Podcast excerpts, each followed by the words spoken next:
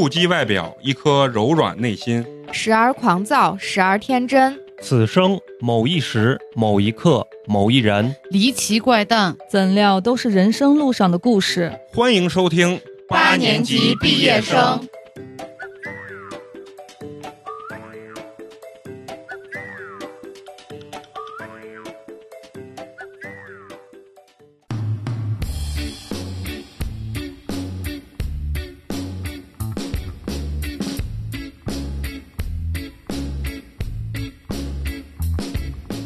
家好，欢迎收听我们新的一期八年级毕业生，我是三十而立的美工，你们好吗？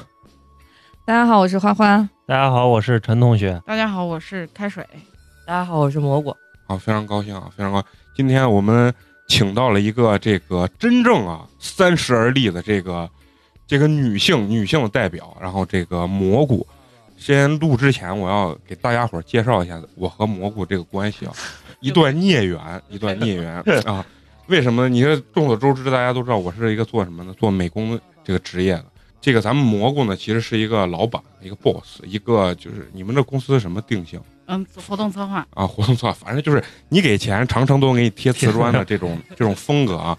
然后我就去咱们蘑菇这个老板这个地方面试啊，老板用非为谁？啊，用非常不屑的那个眼神，我靠，你这不就要这点工资吗？啊，不能用，不能用，不能用！你看我这一出来要少了，应该后面加个零儿是吧？就是听这个开水介绍，咱们这个蘑菇姐是一个这个怎么来说？用陕西话来讲，就是这种老皮啊，北京话就是落泡啊，一个非常有个性啊，生活可能吃过见过很多的这个女性，所以说今天把咱们这个蘑菇姐呢叫过来，和咱们一起聊聊这个八零后的这个乌托邦。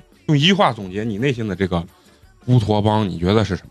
哎呀，原来小时候的时候就觉得，就永远年轻，永远热泪盈眶。现在好像就觉得说，嗯，挣钱吧，啊，就是也落入俗套了。对，啊特别俗。但是我是觉得，就觉得钱是唯一发展力，就觉得说，有钱这事儿挺好的。当然，咱可能也没有那么多水平，说发展的有多百万什么年薪之类的。哦你你很牛逼的，你看没有没有没有，美工都去你那应聘都 没要，你说这企业得多牛逼啊！主要是你太牛逼了，我们不敢要，接不住，你知道吧？兜不住。咱别互相捧杀，不要，说点实话，好不好？咱们玩聊点真诚的。我们这电台这个这这这个唯一标准唯一标准就是真真实啊啊！就是说你现在对你的这个事业上，你觉得你还满意不满意？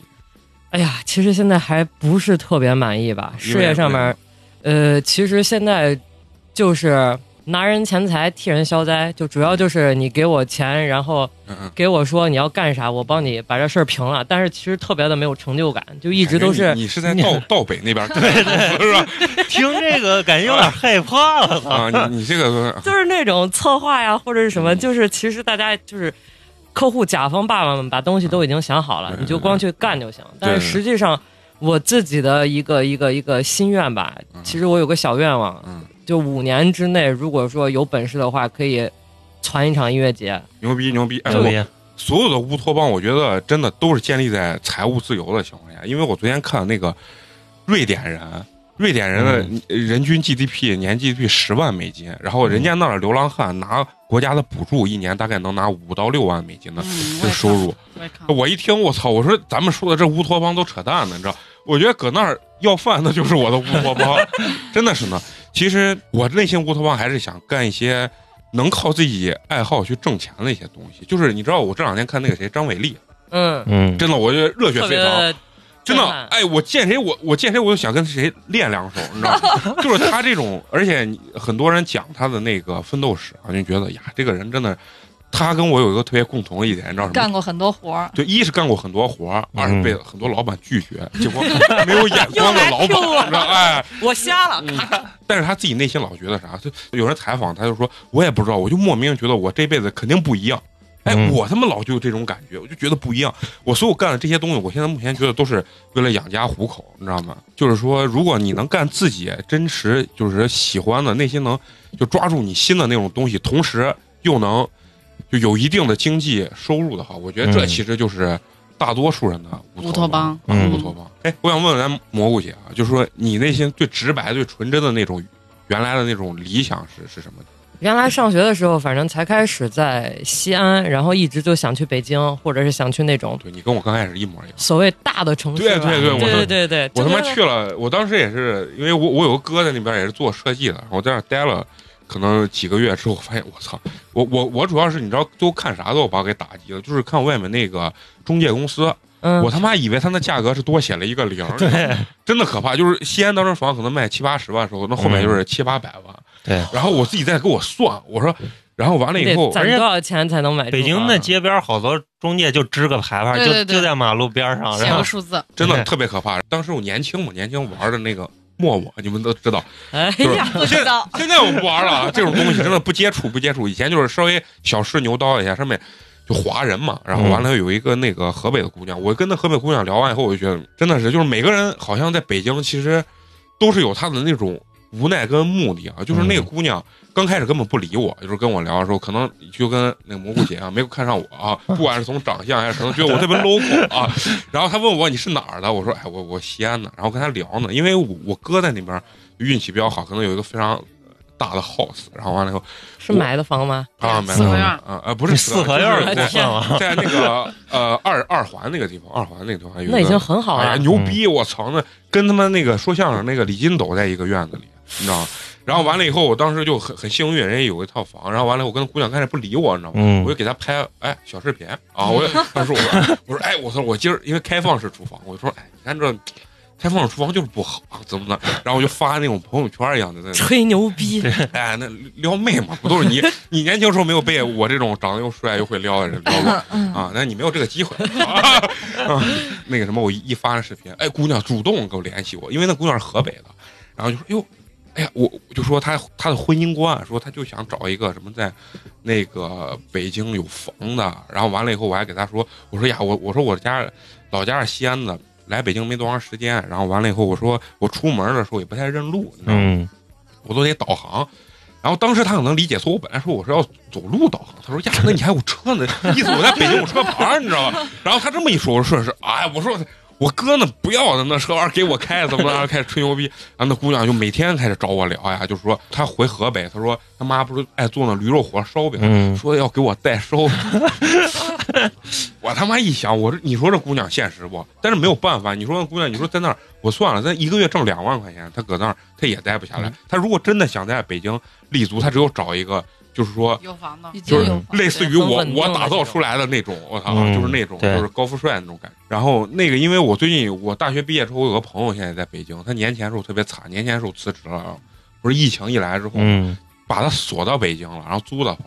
那天给我打电话，你知道，刚我还给开水说，你知道打电话干啥？说，哎，那个美工，你你们呢？周围有没有玩呢？就是推筒子飘三叶儿呢？我们在网上组了个那局，就是那嗯有那软件嘛，收那个台费嗯五块钱十二局。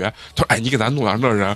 然后完了让他们玩，我在那抽台费。我说你他妈现 现在都他妈惨了。我你想吧，他年前辞职之后就锁到北京，哪儿都去不了嘛。然后他哎房租各方面他都得付吃饭。嗯，你想他在北京，他是也是干设计类的，他是主要做那种家装的，底薪只有两千，他也是靠吃吃提成的那种。一个月房租贵五六千啊，那，一个月他合租，一个月可能就是四千块钱。你想那嗯两个月哐哐哐他就扛扛不住了嘛？你他又不停的为家里要，家里呢有时候他可能年龄大了也不太好意思。嗯嗯，肯定，就是蘑菇姐可以讲讲你当时去北北京那段。我倒没有在北京上过班，我是因为当时零七年的时候看迷笛音乐节，然后去北京，后来包括看那个张北音乐节，啊就我记得有一年我忘了是哪一年了，反正就是连着七月八月，呃七月八月九月还是反正就是这三个月之内，我去了两次北京。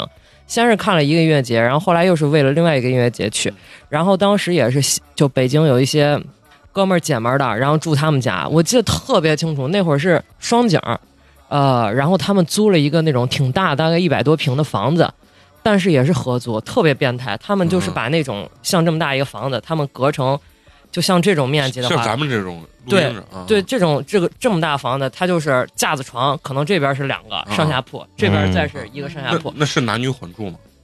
女的全是女的，然后失望。特别惨，整个三室一厅就特别大，也双卫生间高层的那种，但是整个房子里面可能住了有几十号人，几十号就就就一个房间可能嗯。六个六个，就大概快二十个人吧。嗯嗯。厅里面都是这么大的厅，放的都没有沙发，全部都是那种架子床，全是玩音乐的还是。不是就是呃各种理想对各种人就在北京扎着的。嗯。然后大家的面积很小，就只有一张那一米二的架子床的位置，所有你的换洗呀、你上卫生间呀、所有都是没有隐私的。就大家等等于就这二十来个人就共用两个卫生间，早上你要还起来抢。对抢嘛，嗯然后还有建了一个玩乐队的，也是我跟另外一个朋友去建，他在地下室，就真的是潮啊，嗯嗯。太他妈潮了，嗯。就是你进去了以后，你感觉他那个被子都是嗯。陕西话，就是那种颤的，嗯。啊就特别潮，然后感觉他房子里头老有一股那种霉味儿。对，然后就是那两次给我就感觉呃，就是感触比较多吧。我是觉得大家是为了所谓的理想或者一些东西，但是就跟《奇葩说》有一期一样，什么小城房和大城嗯床这个，就觉得。太惨了，然后嗯刚好那会儿我其实已经都开始陆陆续续上班了，我是觉得我的生活其实还可以，嗯就比他们现在经历的东西，我是觉得挺，我并没有说我的理想就不高尚了，或者是嗯我现在过的生活就不如人家。嗯他们那儿垂死挣扎的时候，每天就是喝眼镜或者喝啤酒都要捆着量喝啊啊，就不敢喝太多。嗯大家可能在西安夜市摊儿喝酒，嗯你喝到爽为止，喝到吐为止，走就完了。嗯，他们呢喝啤酒，哎，差不多了，今儿咱们差不多了，就嗯就差不多，就是撤吧。就是还有那种喝法，就是也去不起酒吧，先干牛牛栏山。哦对嗯有有，哎好多他妈老外都是这，我跟你说。先一干完然后嗯再补啤酒，嗯这样上头快。对对对我操对，就挺惨的。然后那种房子，我记得他在他们家那后来又又去了一回，是他们搬搬家了，搬的也是那种，就像这种办公室一样，一个大过道，分了好多户，嗯嗯然后一户里边就就大概这么大，就放一间一个床，嗯嗯。然后厕所还是公用的，啊公用。就是像走廊尽头有个厕所这样的。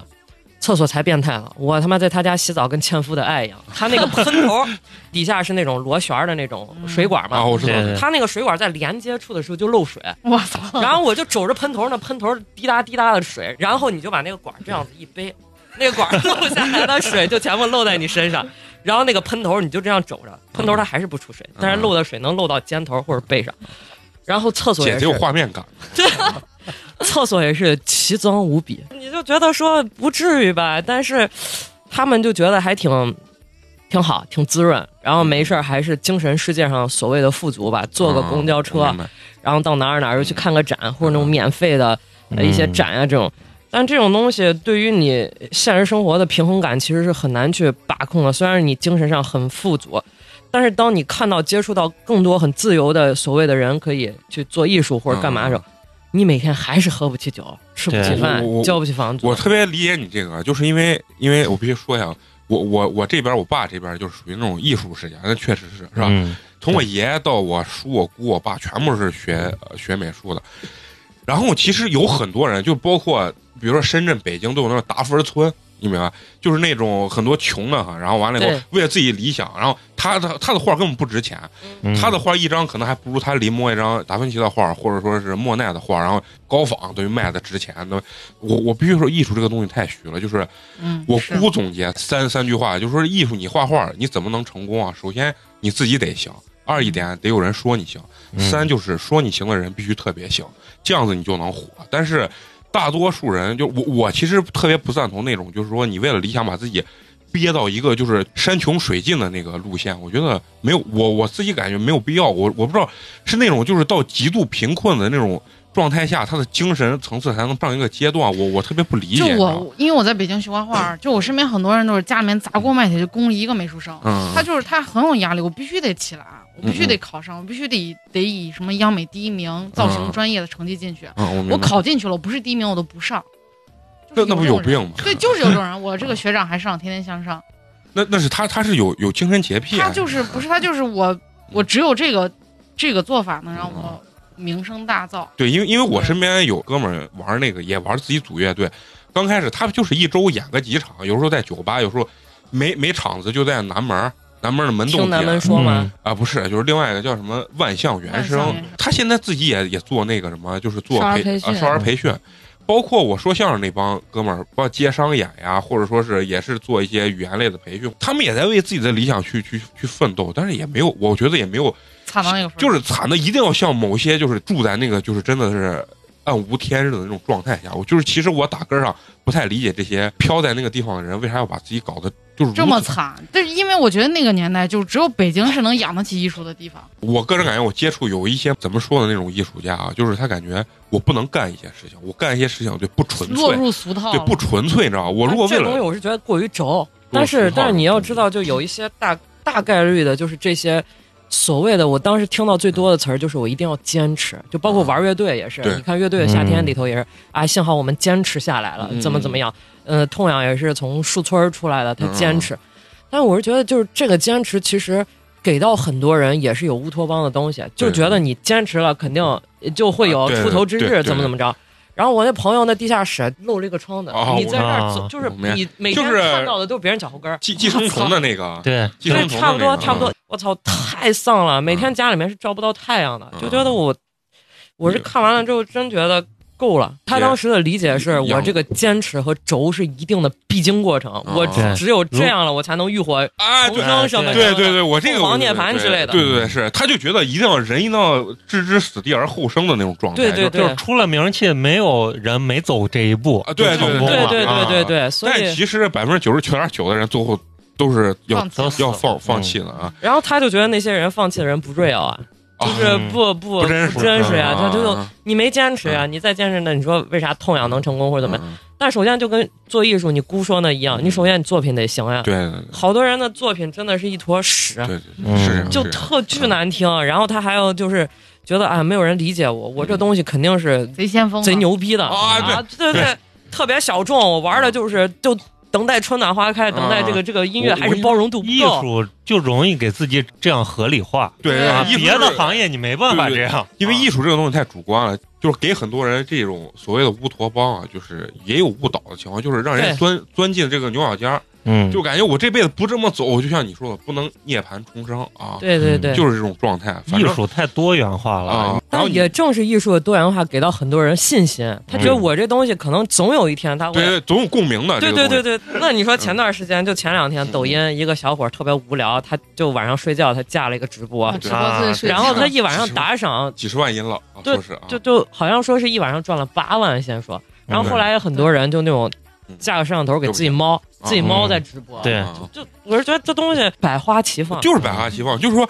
所以说，你说让北京那帮坚所谓他坚持的这种艺术理想的时候，看到这个时候，他哭不哭？他 他这他自杀的心都有。但是他自己会更就一方面吧，就纠结嘛。艺术家的常态就是纠结，他可能会觉得说，哎，他这样都行，那我这样也也行也行，嗯也不代表说我这东西就没人没人没人看或者没人接受。你就是玩艺术的人，真的特别拧巴，真的对对对，是特别拧巴就是特别牛就巴。真的是你，包括我看那个你说那乐队夏天，嗯那个张亚东嗯，不是听完那个是新裤子的那个生命阴影而火热，我昨天晚上还看了，然后又哭。哎我也也是看那个，我看着也是特别哭，我说嗯，然后他就说他，哎，我我知道你想表达，你你想表达就像高更一样那种感觉，嗯就是说你们根本不知道我要什么，怎么怎么样说这些东西，我当下听的时候特别感动，因为我也学艺术，比较了解高更。然后其实最后我冷静下来思考的时候，高更说不是最后他媳妇儿带人去找高更的那个地方，说肯定藏了女人啊、或者什么的。啊，对对对，然后说你们不用找，根本不了解我什么的。嗯当然，当下听是特别感动，觉得哎艺术家为了自己的坚持，高更就没有学过画，半路出家的人。嗯，但是呢，其实高更最后是得性病死的，啊 所以有的时候很多东西，就包括这些名人名言，其实他只是让你听见让你想听的这一部分。对对对对对对对其实艺术家伴随着很多就是滥交的这个东西，嗯其实不停的去刺激他的不停感官，刺激他的感官。其实当然让他会有更多的创造对，不是嗯鼓励这种滥交这种行为。我才觉得你在鼓励你自己。没有没有，没有，难道做电台有这样子吗？不可能的。你像你上大学的时候，或者上学的这个阶段啊，就是有没有觉得让你现在想起来特别就是可笑的那种想法？当时大学的时候，我觉得还好，因为我那时候在酒吧，就是每天特别惨，嗯然后晚上在酒吧就德福巷酒吧嗯打工，然后那时候也是，我们这个年代不去德福巷，啊。就是后来在包括那时候还有那个南门外的，就是南门吧，还有亚腾梦国的那个啊蛋壳，啊，对对我是蛋壳在蛋壳干过，然后当时是每天白天早上六六七点就得去学校，因为我要做做三二三，然后晚上再就如果没课了，我就走一个菜夹馍，一块五或者或者一块钱，走个菜夹馍，上了公交车，我再直接又回来，然后进酒吧打工。我是零七零零，哎，我是零六年上的大学嘛，然后我零七年又去看了迷笛，再加上后来陆陆续续我在打工，再看到北京所谓的这帮坚持的人的这种生活，然后我觉醒了。啊，对，我操，你这醒得早，醒得早，醒得早我是真觉醒了，觉得操挣钱才是第一要要素啊！别出去喝酒还得抠抠巴巴的，然后还得凑酒。而那会儿大家不是一直在看演出，然后西安的那什么 Mon Monkey 啊，月亮钥匙，还有最早的八个半，然后还有悠悠那些酒吧，就看演出的时候，大家就是攒，就喝完酒了，咱一桌人，嗯然后有的那逼真的是服了啊！我我这儿有五块，哦我操，拿出来五块钱，我说我你妈你你在这跟我逗呢是吧你就跟他说，？你看五英镑你也不够，知道不是？那会儿一碗炒面，咱很负责任的说，那一碗炒面七块八块吧。嗯，然后买门票也是，那时候看演出也不是说蹭票什么，就看就买门票。那那时候门票，一般的乐队十块十五，好一点的乐队二十三十的，就三十四十都你那阵儿顶着天儿了。看看那个乐队都是哪些乐队？呀，那会儿我基基本上就乐队的夏天上面的乐队都已经看完了。就都看过，在音乐节上也看过。新裤子那会儿是看音乐节看的，然后新裤子在西安的演出，我那天还发了朋友圈，然后他们的门票我都存着。嗯然后李志那时候在日落之前，在大唐通义坊的时候，嗯嗯入口处有一个叫小酒吧，日落之前，然后还有张悬儿啊，也在酒吧看过，嗯然后还有什么那会儿老的朋克乐队，什么 Believers，就信徒什么这些，就乱七八糟都有。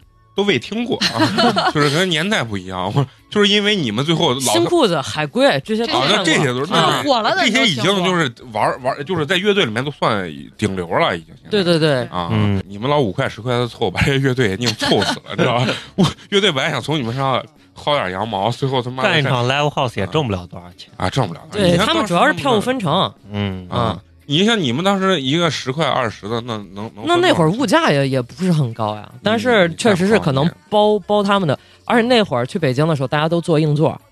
就硬座一百五嗯，得到一晚上吧，一晚上啊，嗯一晚上。然后其实对于他们来讲，他们各个站的巡演也都是硬座来硬座去，然后在硬座上喝啤酒这样，嗯可能包他们路费和住住宿紧紧张张吧。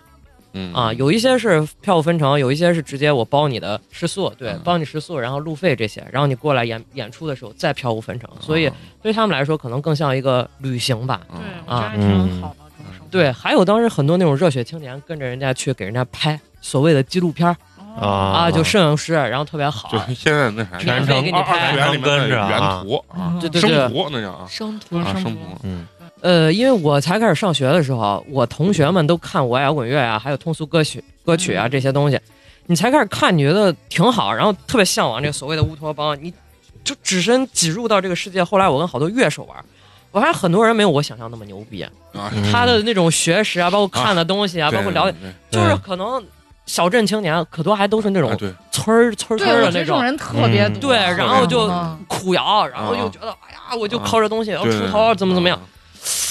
其实有时候你一深接触，觉得这帮还挺傻逼的，俗逼的价值观对对对对啊对对，挺真 low 逼。然后更多数就是抄起乐乐乐器的这帮男孩子是为了刺妞，对啊对对对，啊搞姑娘，我我我是唯一特别现场的，就离特别近听那个谢天笑，我我谢天笑我也看过我，觉得我老觉得他肯定老可能服药，因为他那个状态啊，真的是就是对对对。特别迷幻的那种感觉。谢天笑有一年我在音乐节上，他贼嘚儿贼嘚儿，他可能为了怕粉丝看了，我是觉得挺装逼的。零七年的时候，嗯。他带了一个，他才开始演出，演出完了之后他就在我旁边了，然后我们就在看演出，戴了个这么大的一个草帽，嗯画的红嘴唇儿，戴着他那个标志性的墨镜嗯，嗯然后草帽的那个标签儿还没摘，穿了个女装，嗯嗯。女装就是跟裙子二二似的对对嗯不是那种范儿，嗯嗯，他又瘦，很清瘦的一个，然后穿了一个那种裙，就是花花的碎花的那种嗯。裙子，然后底下就穿了一双匡威，站到我旁边，我是觉得你腕儿有多大呀？啊你你敢这么至于不至于？玩就不是你你你你还不是说行为艺术玩反串什么？就是那种单纯的可能怕别人认出来他的那种哦啊，哦站在人堆儿里跟大家乐迷共享一下这种，我是觉得嗯，不伦不类的不。是你没你没嗯到那份儿，你知道？不是我跟你说，很多就像为啥你会发现这就是聊的那八零后可能之前或者是年纪小一点的时候，有他对这些人呢有有这种幻想，或者说是这些人，的生活是是他的乌托邦，感觉这帮人真的是就想又真实融入啊又对对 peace，对对你知道吗？结果深深深深究之后，发现这有有些人，你就包括现在真他妈你知道挺傻逼玩说唱那帮，哎呀，说唱我是真不感兴趣。哎，不是，你看玩说唱很多人 freestyle，freestyle 讲究讲究就是即兴，他们讲究的说唱，我老子就是真实，然后不跟你玩虚的。对，但是你发现他所有的词儿都基本上大就是他们的韵 money rich 对啊妞什么，然后完了后你，跑车边呼边儿对对对，而且你会觉得他们的就是说很多韵脚其实绝逼是提前备好的，对对对对对，绝对是套的。所以说他们讲究的真实，最后他们在现场玩的不是真实。其实你就应该把你最真实的一面，或者说哪怕我有问题，或者我不够完美的这个东西表述出来。你当时有没有跟一帮就是说能稍微离得近一点的，不管是玩乐队啊，就相处过，或者是呃生活过一段时间？有吧？以前就是我那些高中同学，他们就是才开始带我所谓的入坑了。嗯然后后来刚好也是有一个女孩儿弹吉他，然后她成为我的室友。但我发现她其实是一种有点小清新，然后她也是干酒吧，就在酒吧里面跑场唱歌那种。我跟她合租了三个多月，我发现我操，我以前是个那会儿我已经开始丧了，嗯嗯但是我发现她其实是一个对生活特别美好的人。她在外头是蒲城人，嗯然后他在西安就是到处租房，他才开始那个房子到期，我说那你就到我家来嗯，住吧。嗯。她租房子呀，他会买全套的刀具，嗯以及那种很精致的那种盘儿呀、哦碗儿呀、嗯瓷板儿、瓷盘儿那些。然后他自己还养只猫，然后每天虽然说也是晚上跟人有时候经常就是唱完歌、跑完场、演完出了，嗯跟那帮人城墙根儿底下一坐，大家一块喝喝喝喝喝到凌晨。嗯但是他自己其实对生活还是挺爱的，挺好的。我是觉得挺热，就是那种正向的一个人。极积极的那种对对对对对他给到我的这种影响，我是觉得还挺好的。尤其他是九零后嘛，嗯跟八零后的想法就是不一样。嗯他靠唱歌这事儿，就是你说的，用自己喜欢的事儿把自己养了，然后同时我每天能沉浸在这个圈子里头，啊，对，然后这是最但大享受。对，但是我又不缺钱，嗯我每天跑活，我只要踏踏实实认真唱，我就能赚到钱，所以我就觉得这个事儿就挺好对啊，挺积极。反倒在此之前，嗯我还跟一帮子人就八里村儿啊。集群，他们好多人都住八里村，也是呢，被子晒不透，然后没有洗手间啊就厕所也没办法弄。嗯。然后那帮人，我天，每天各种 peace 呀，就是大家，今儿你有钱了，我到你家喝酒，啊明儿就各种喝酒，对，房子各种脏乱差，啊，我明白。然后大家就搓堆儿，每天聊一些形而上的东西。那时候还甚至流行诗歌，我的妈！我操！那帮人啥也是音乐，八里村文艺复音兴，音乐，对对对对对，类似于八里村文艺。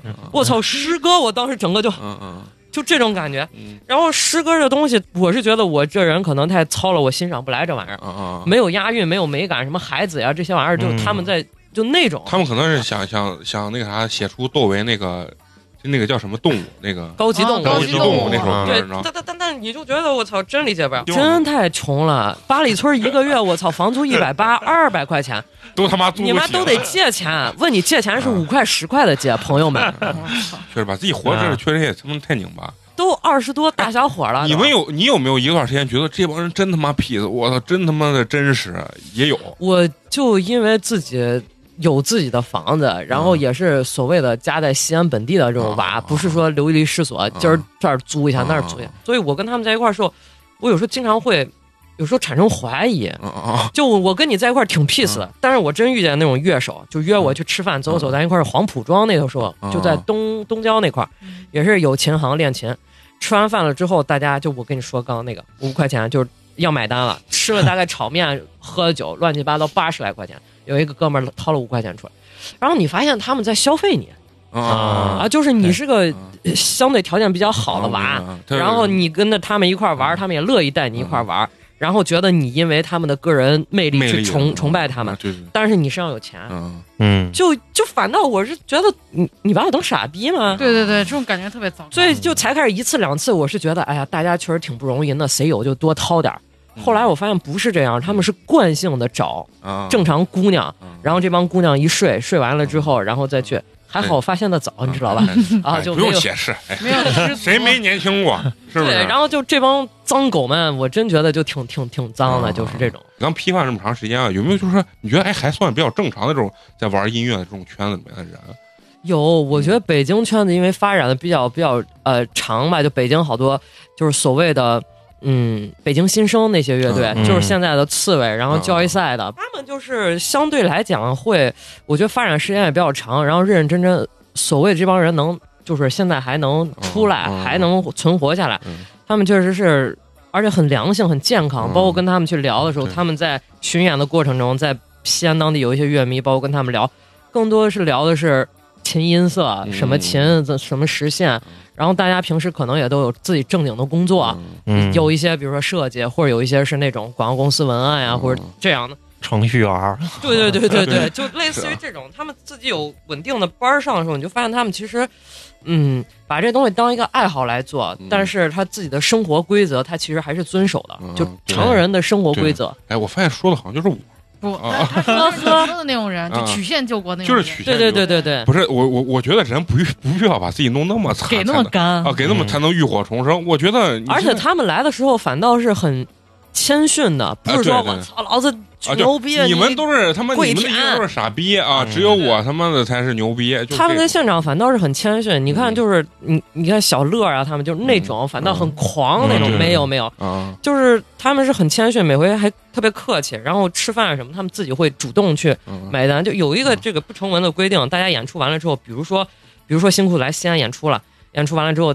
乐迷或者主办方大家要一块儿去嗯。喝一喝一花嗯。这样子，然后有一些就是主办方就掏钱，或者有一些就嗯大家喝完酒了 A，嗯但是有一些乐队就觉得他很好的，就说我来了之后，我我我买单，怎么怎么样，自己去把单一买，不管今天这桌上坐多少人，或者是我把我该出的钱我出到，就这种他们会比较稳定的这些人，他会主动有这个行为。有一些那种挺傻逼的，就是干呲，然后做完小手一揣，然后觉得还自己是个腕儿就走了，或者是再把身边妞一搂，然后再就就回酒店了。我听过《左小诅咒》音乐会，啊真的，因为我我真的我第一首我听他第一首歌的时候叫什么小丽，你知道吗？什么我多爱你，然后我操，我说嗯这哥们儿也挺牛逼，没有一句在调上，对对对对，这一般人唱也唱不出来这味儿，对你知道吧？然后就在那个曲江那个音乐厅，的时候嗯我听他，我第一首歌，我说，哎，我操，他妈还挺挺有感觉。然后听了第三，不能超过第三首。对对对我我要 吐了，我要吐了，我真是这感觉我觉得《左小诅咒》发挥水平最高，也就是《爱情的枪》了。啊，对对哦啊，那确实牛逼。我觉得他已经那个时候是他最稳定，相对我还能接受。他其他的那些歌，我嗯就是有一些人啊，他嗯装逼，就是这歌我明明听不进去，对对对，然后他说对对对啊牛逼怎么怎么样，哎呀，太牛逼！啊我觉得我心灵！我是真的也是跟你的感觉一样，就所以就审美这个东西，有时候变成审丑，很大的一部分原因是有一些捧臭脚的。啊，那就是嗯就是想想就是独特嘛，觉得对对对为了小众而小众的东西。但是这东西你啊真的，你给他一张专辑放这儿让你听一下午，你真的嗡哇脑子要炸了，你知道吧？就炸毛了，就已经。跟你生活的就是你刚说那帮傻叉一百八，都他妈付不起的那帮傻叉，在最后有没有就变得越来越好？还有有那种有有有，才开始大多数西安圈子嗯很多是有一些实力的小道板会开开店啊啊，就二楼的那帮子对，嗯。有一些音像的，包括有一些就是服装类的嗯，然后现在有一些做的比较好，现在就是自己独立的有一个小门面啊、小店铺。呃，有一些也结婚生子了，成家了，包括有一些直接进军艺术圈，比如说什么男人装杂志啊，或者有一些这种时尚杂志类编辑，或者是嗯。呃进传媒的还是比较多嗯，然后大家就正常的娶妻生子，然后结婚这样子，嗯然后还有一些就真的是靠乐队赚到钱，比如像通阳啊这些嗯人，就是做起来了，他们有的去北京，我觉得就慢慢也算是回归到正轨了吧。嗯那有没有呢？就是一路就是那种彻底消失那些人就消失啊了。消失了之前有一个就是卖的啊啊，然后那货就八里村房，你知道吧？然后 就把 对，真的就是那货就到处，还有一些好多人就开开店嘛，开古着店这种。嗯这个人就是消失了就，嗯嗯然后那他也对，估计就进去了，他必须得消失。对，不是还有一些就是你看那帮就有的就回老家了，好多就是周边的或者是那种嗯兰州的呀、西宁、甘肃，他就回老家了，可能就也过上那种娶妻生子这种啊正常的生活对对对对可能就是，那你最后还有没有就一直像你们这个圈儿，你最后一直还一直联系比较密切的这种？哎，密密切有啊，就是我刚跟你说我那个室友，嗯，然后现在也现在是转到大学去当音乐类的老师了，他是去。嗯才开始一直也是算是曲线救国，他想停在音乐圈子，又去考研究生，也是学的声乐表演专业。啊然后后来呃回来西安了之后，在大学里面当那种任教老师，这个就一直在在在对，这我觉得人家这个叫真正的坚持，对你知道为坚持而努力。有些那种坚持瞎鸡巴坚持啊，我觉得好像就是就是这些人就是从乌托邦真正脱离出来了之后，才反而过得好了。逃离出来之后也不算逃离吧，反正就是必经过程，但你还是会很想念当时那个时候嗯大家就天下大同的那种感觉。那我谁都会想念，但是最后现实必然对对对对对你再让他回去，他也不愿意。不愿意对对对对对对对，就是你太穷了。就跟所有的有钱人，你知道，你以为我们有钱人快乐吗？那我说那咱俩换一下，他一定会告诉你，那我还是不快乐一下，我还是 对对对你说，是吧？就是人就是他老站到高度，你就像咱说难听点，马云老说，哎，钱这个东西是最好挣的。这不跟我扯呢吗？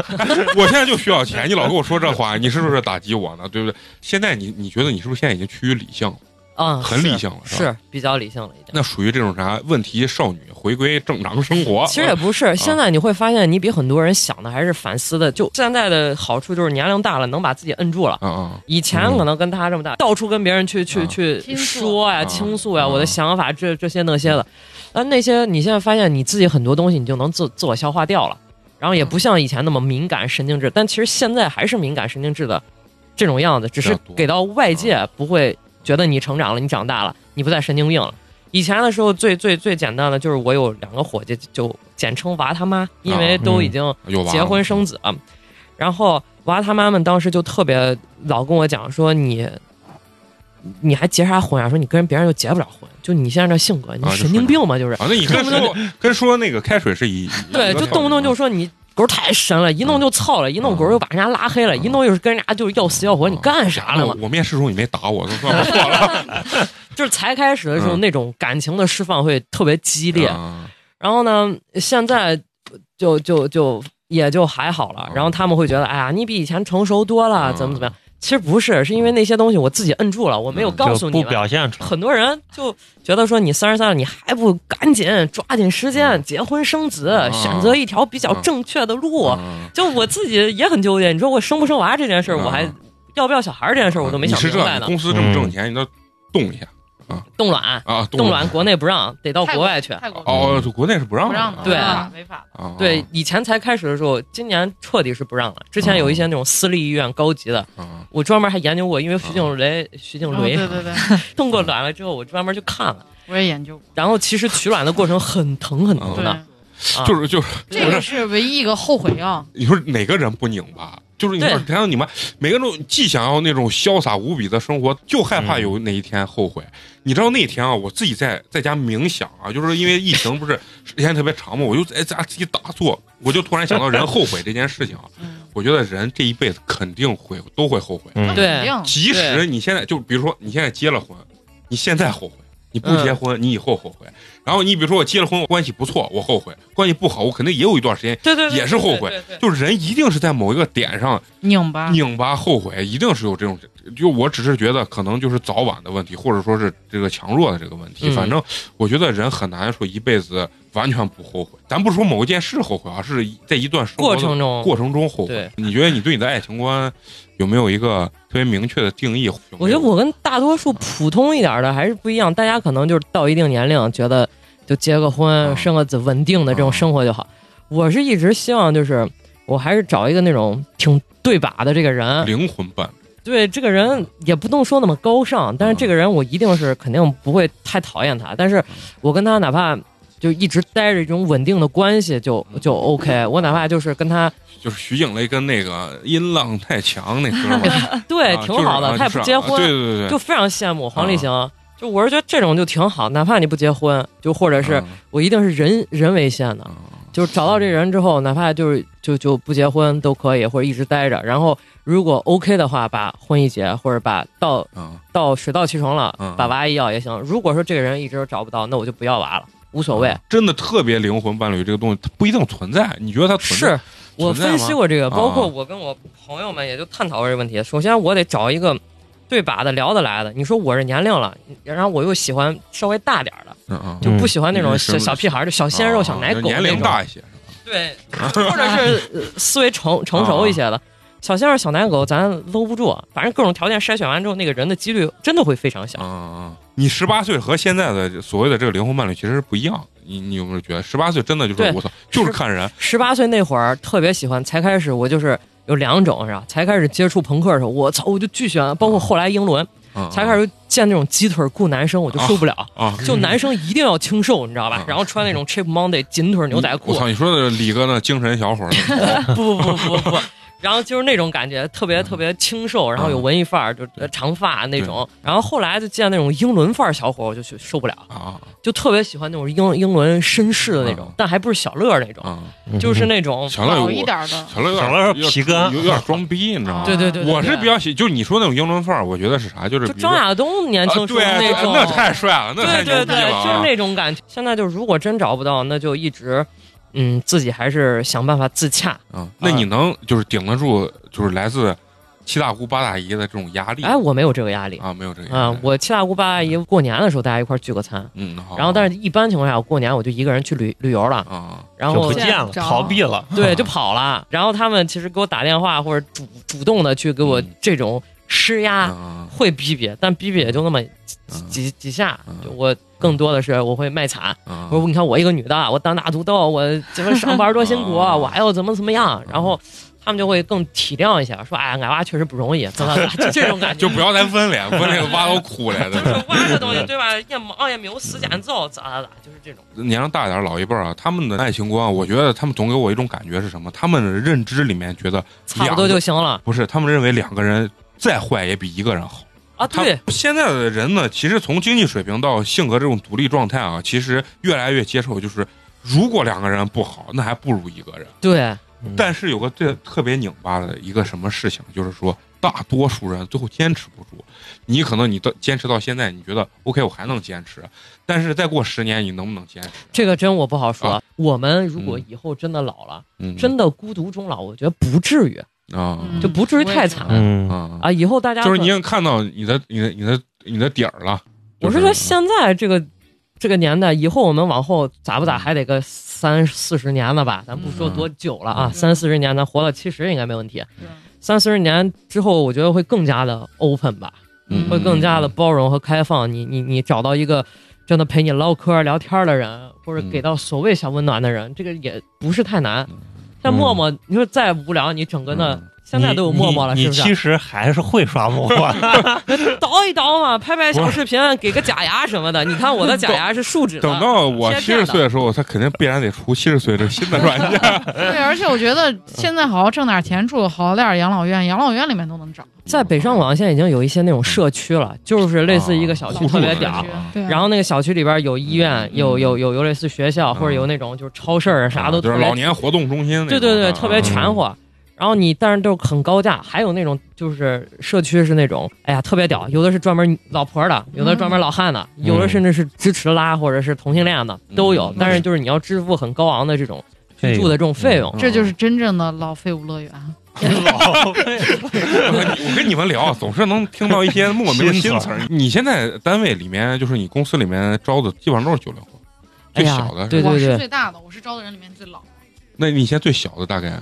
之前九六吧，嗯，嗯，九六年，其实我咱们这种九零后，其实有点偏前了。就像你接触那些九六嗯，啊、九七的这帮娃，我觉得这正儿八经真是想法会比较多代，表，但是确实是大家稳定感也不是不太好。是。对你拢不住嗯，然后就是可能就是像什么之前很很明确裸辞呀或者嗯因为每个人来这儿的目的不一样嗯，有些人觉得他是我安身立命，像我这种那没办法嗯，我就在这岗位上勤勤恳恳的硬扎。硬扎啊，对，有的人家就觉得，哎，这就是个工作嘛，嗯，今儿干了，明儿不想干，去球就完了，我也不差这啥。然后我觉得他们在这个行业，就是在很多的时候，自我实现感是要比，就是拿多少钱或者是怎么，他更在乎的是自己在这儿爽不爽、开不开心对对对，自己的情绪价值是高对，那你有没有研研究过这帮娃到底咋能爽？嗯。很难。很难，因为大家要的痛点都不一样。嗯。很多像这种九五后的，他现在更多是在尝试。啊，对我看，我觉得我想要的干的又是一会儿，比如说我想开个花店，开个咖啡店啊，我也想做个活动策划，我也想自己干个啥。嗯，没事儿嘛，我先试嘛。嗯，每个行业我先干个半年，我觉得这狗的跟我不适合了，我就不玩了，我就嗯去干试下一个。他在你这儿是尝试呢，嗯有一些人就觉得，哎，我觉得挺好，我想当一个牛逼策划，或者我想当一个广告人。嗯啊，但或者有一些人就说，我想当一个那种危机公关的那种啊啊，替人平事儿那种啊啊，就就是他们可能才开始对这也不了解，才开始嗯才来看来了。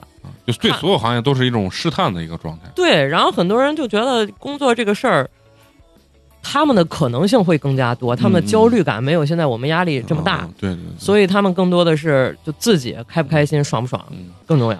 那那你说这帮八零后年轻的时候啊，那跟这帮就现在他们这个状态有没有区别？有互联网又不是很很很，那时候还 QQ 的，对不对？现在这百花齐放，又是微博、公众号、嗯微信，然后各种翻墙、各种网站，所以大家看到的东西会很跳。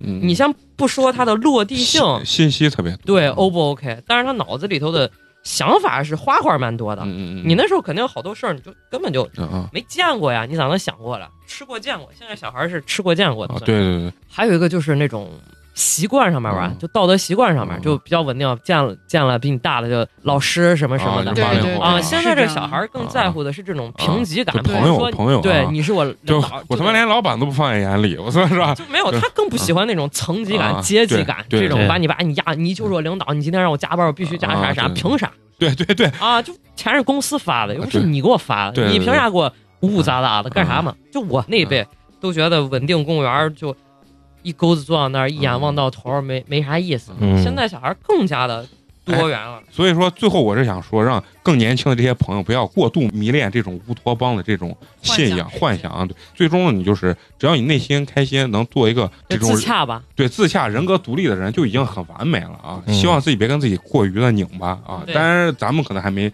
就完全把这个拧巴这个东西去消。还有漫漫长路呢。对对对，那行，这期就聊到这儿。最后呢，还是要说，一定要关注我们的公众号“八年级毕业生”啊。好，就这样，那我们下期见，拜拜。拜拜拜。我